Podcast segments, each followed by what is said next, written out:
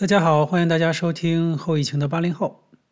这一期讲一讲我们我怎么戒断手机焦虑症的一个经历。嗯，首先讲一讲我自己定义的手机焦虑症。嗯，在过去的几年中，尤其是嗯在疫情期间，尤其我也讲过，我过去有一段时间是有政治抑郁。那一段时间的那个呃状况是，我无时无刻的在刷新闻，然后呢，想找更新的热点，有关于这个时事的评论的一些个呃习惯，造成了我很大的抑郁的症状。这个我的生活，然后跟跟家庭和朋友的关系，造成了很多负面的影响。同时呢，就是，嗯、还有就是过去的，嗯、社交媒体，手机上的社交媒体给我带来的一些个焦虑。这个焦虑，呃，也不不止一次家人提醒我，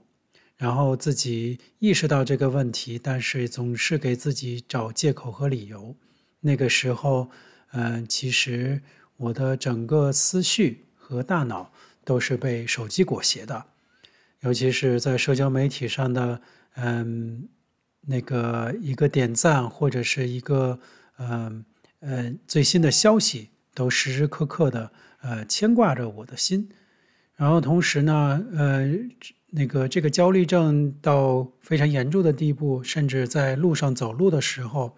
在过马路等红灯都要低下头来刷一刷手机，然后看一看有没有最新的，嗯。社交媒体，或者是有没有最新的邮邮件，甚至就是说，嗯，对于嗯网络上对这个我发的朋友圈或者是一些个嗯写写的东西有点赞，呃，超过家人跟我或者朋友跟我面对面的这样正常的一个交流，这个焦虑的症状，嗯，给我带来了很多困扰。也带来了很多，嗯，就是家家里的争吵。由于这件事情，确实这是一个非常大的问题。嗯，今年呢，我遇到了一个非常有趣的一个经历，就是在，嗯，我在那个两周前，嗯，那个突然在星期五的时候，当时我也没有意识到，因为。在当时在家办公，手机因为连到了家里的无线网络，也没有感受到异常。但是出门的时候突然发现，嗯、手机是满格的信号，但是完全没有手机网络。嗯、当时我尝试了呃飞行模式或者是重启，都无济于事。当时就是嗯、登录了沃达丰的一个 APP。发现我的 SIM 卡是一个呃，那个就是呃 inactive 的状态。嗯，后来我就是询问了一下，嗯，因为我是使用的公司的那个手机，我在德国的那个这边没有办理自己个人的手机号，所以说这就造成了，嗯，我就是这是我唯一一个手机号。那个时候呢。我就询问了一下同事，同事但是没有回，这样的话就相当于我整个周末的时间也就是没有网。这个没有网的状况呢，呃，刚开始是非常不适应的，每次在出门的时候就感觉，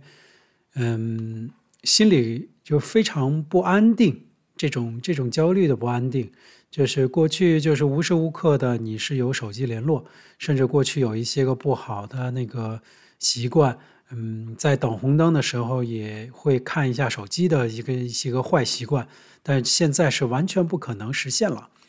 嗯，这个时候呢，就嗯让我被迫的嗯在整个周末远离手机，同时呢，到转周一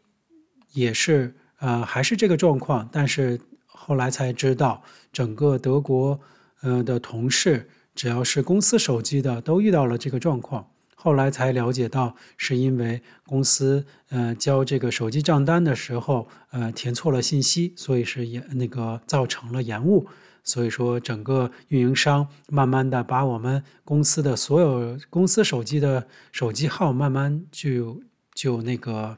呃变成呃那个未激活的状态。现在的状况就是说，嗯、也是不是完全停机，但是基本上是无服务的状态。但是 回想这个四天，嗯，给我带来了很多积极的变化。首先呢积极变化就是说，嗯，知道手机没有办法用，同时呢，也知道，嗯，那个唯一能用的那个是不是主动的发出呃电打出电话或者是发出信息，而是可以被动的呃接电话。这样的话，我就跟家人说得非常清楚，只要我一出门没有无线网络的时候，想要找到我就，呃，请拨打我的电话。嗯，这样的话就排除了这种因为紧急情况联络不到我的一个焦虑，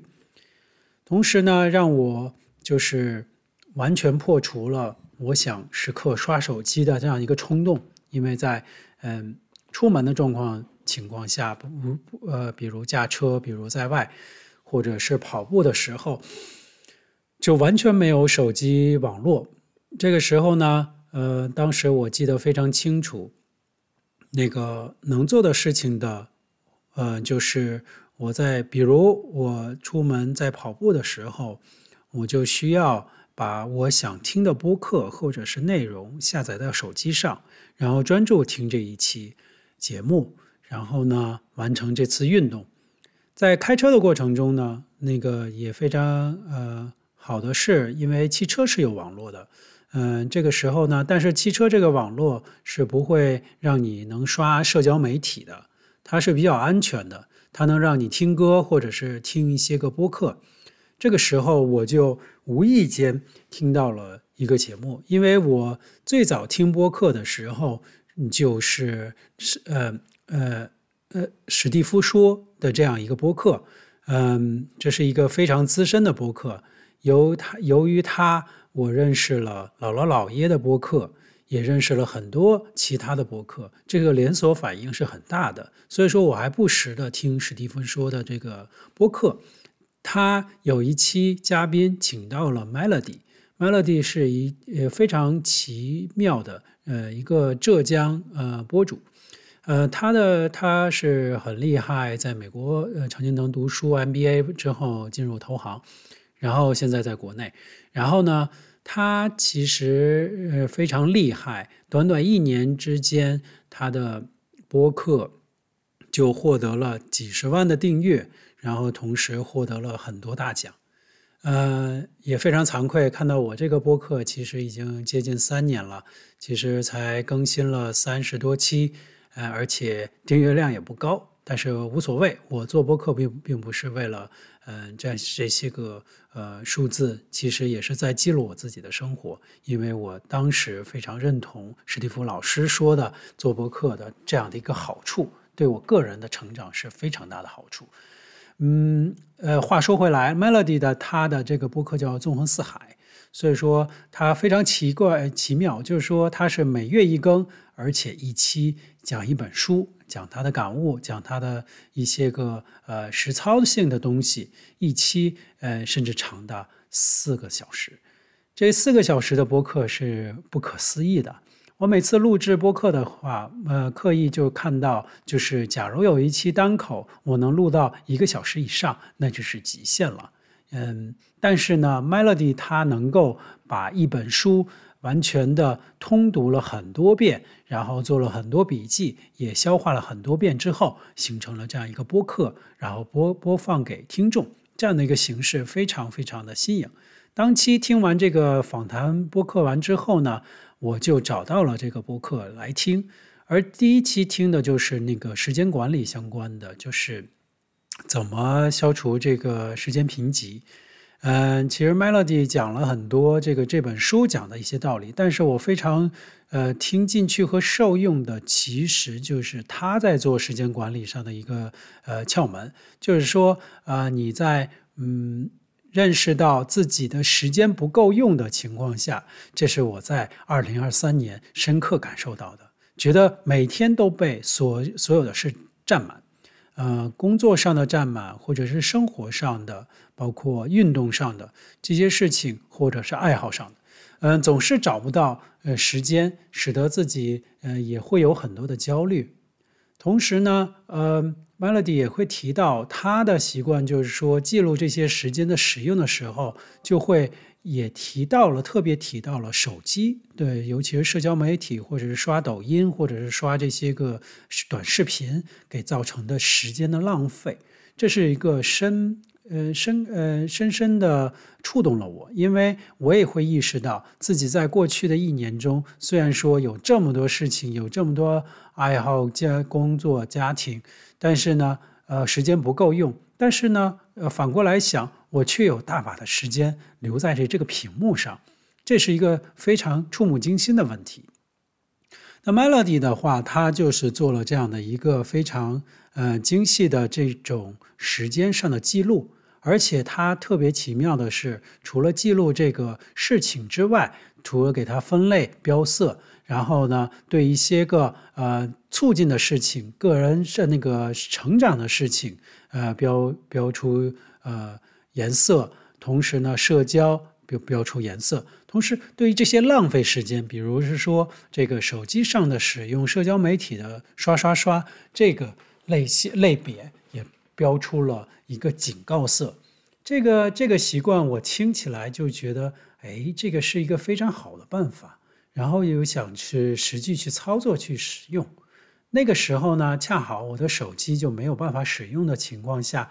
哎，我听到了这个播客，我就想，既然我手机没有办法使用了，尤其那天我记得非常清楚。那是一个周日的时间，周日其实是我们很也很繁忙的时间。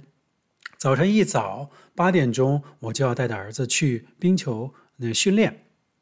这个时候呢，他的训练的时间差不多，嗯，在包括更衣有一个半小时以上。这个时间也是我能够跑十五公里的呃时间。但是那一天就是非常特殊，我没有办法使用手机，像常规那样。其实我以前有个不好的习惯，在刷这这个跑步的过程中，假如速度不快的情况，甚至可以还要去看手机上的一些内容，这个是非常不好的习惯。对于安全，对于其实说你是在这个锻炼，但你要是专注于这个锻炼的话，比你不专注去去去看一些手机的内容，其实你也看不了多少。的情况要差很多，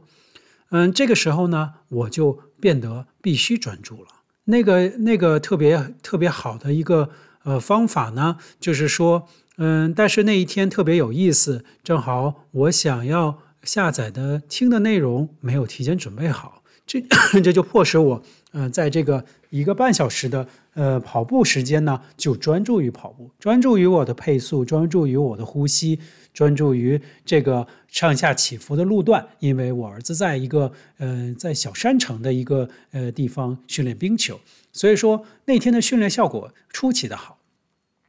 同时呢，训练完之后呢，我就会常常规来讲，因为呃经过周末，因为我已经换了一个电车特特斯拉，所以说嗯、一般是我们要补能充电超超超级充电的时间。那一天的话，我们就去超级充电。超级充电的时候，那个时候常规来讲，我儿子就会利用那段时间在玩车上的一个游戏。但是呢，我一般就会刷刷刷刷手机，我无事可做。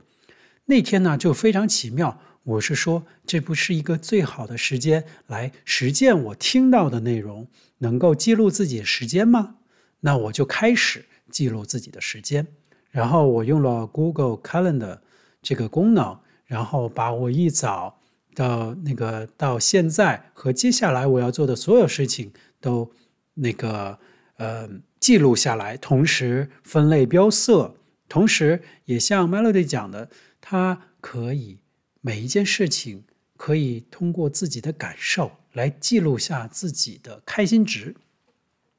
我会发现，就是早晨带着儿子去打冰球，和我自己跑步，尤其我今天的训练非常专注，训练效果非常好的情况下，我的快乐值是很高的。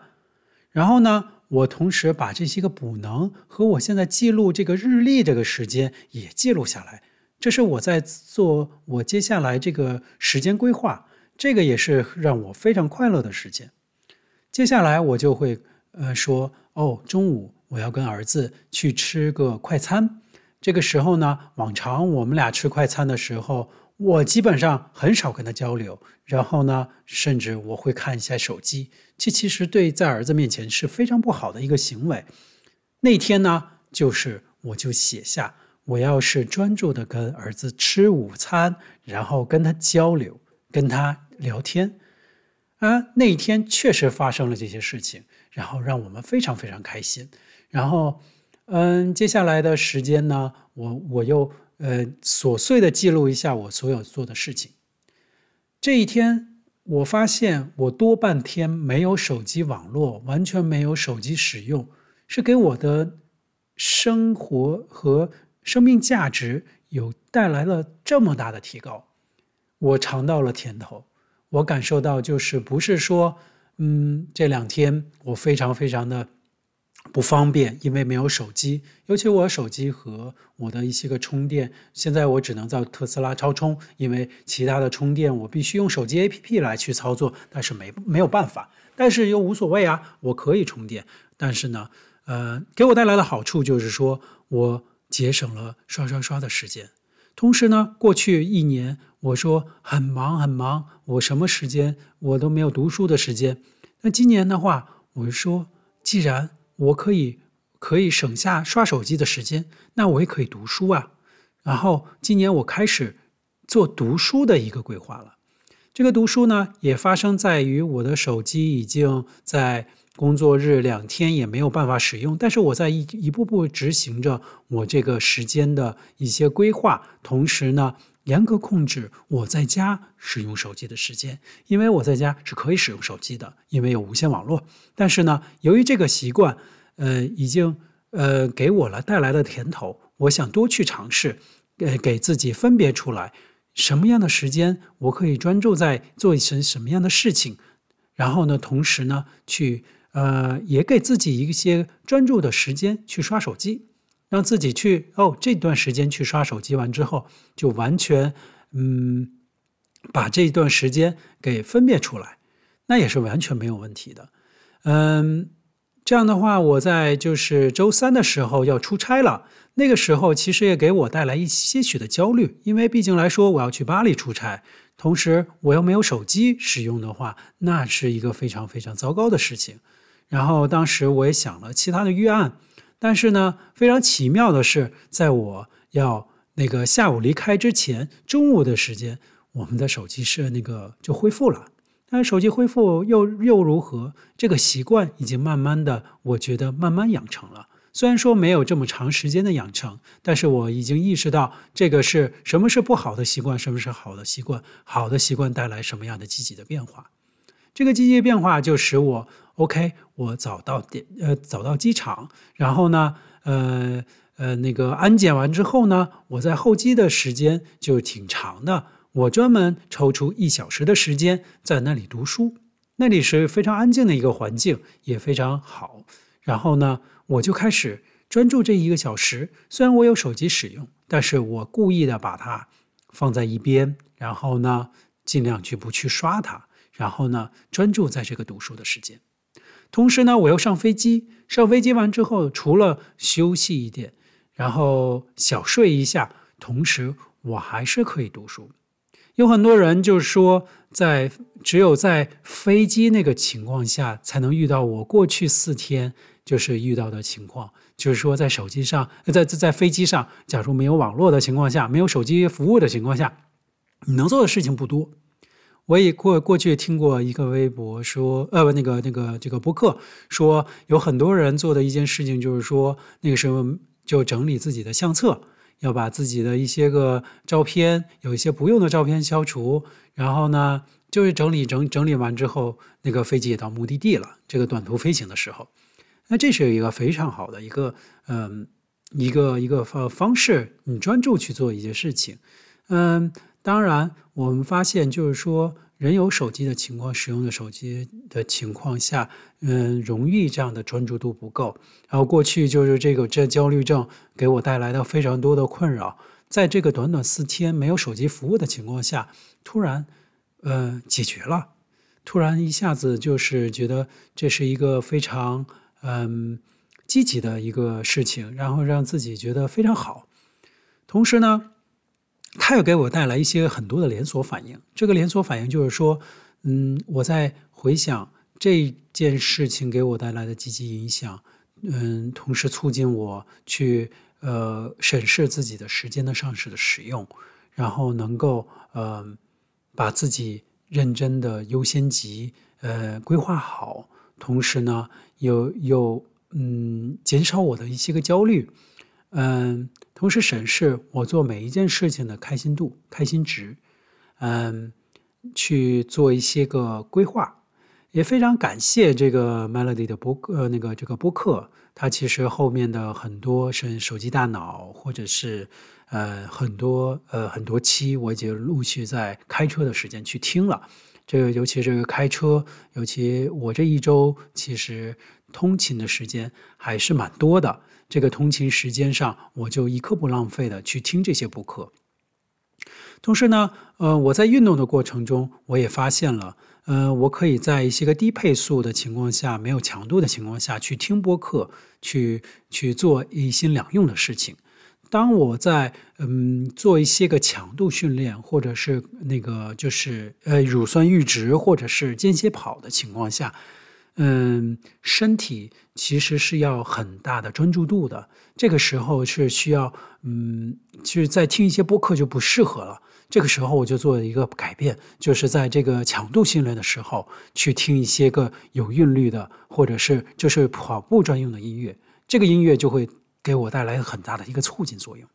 这个促进作用就是呃，使我更加专注这一段时间。OK，我就是要把这个运这一项运动呃那个嗯做好，然后它的训练效果达到最大化。这个是我的感受，就是非常非常的好。嗯、聊了呃这一个小小的故事，嗯，应该来讲其实。嗯，也是非常好的一个积极的改变，在这个二零二四年的一个新的一年，这个其实这个改变给我带来了很大的这个自由度，内心的自由度，因为这个自由度就来自于我不再为这个社交媒体焦虑，我不再为了要及时给别人回复邮件或回复信息焦虑，这个是过去是我是经常是一个秒回式的人物，但但是这样的话，别人别人会。呃，称赞你这个秒回很很快回，然后他们会用这样的一些语言会称赞我。但是过去我就觉得，哦，这是我的一个啊良好的习惯。但其实不是，这是一个非常糟糕的习惯。这个糟糕的习惯就是说，你粘在这样的社交媒体或者手机上，然后去时刻关注这样的信息进进来，然后你要去及时回复它，这是一个非常病态的一个状况。所以说，现在我在工作过程中也。做到了这样的一个积极的反应。这个积极反应就是说，不仅仅是手机，而且是邮件。邮件的话，我可以一天抽出专注的，呃，这样的呃那个呃时间段去集中回这一时间段的是一个邮件。其实这完全是可以的，完全是可以。嗯、你就可以把一些个专注的时间抽离出来，做重要的思考的工作。其实。我们其实，嗯，先很担心未来大语言模型或者 AI 能够替代很多白领的工作。其实这个是是对的，因为我们没有时间去做这些，去去去那个思考、深度思考，或者是呃做一些个非常有意义的事情，或者是更有深度的事情，那就被这些琐事去呃裹挟在里面。那这些个琐碎的事情，其实是最容易被 AI。所替代的，所以说，呃，我想我想讲的是，嗯，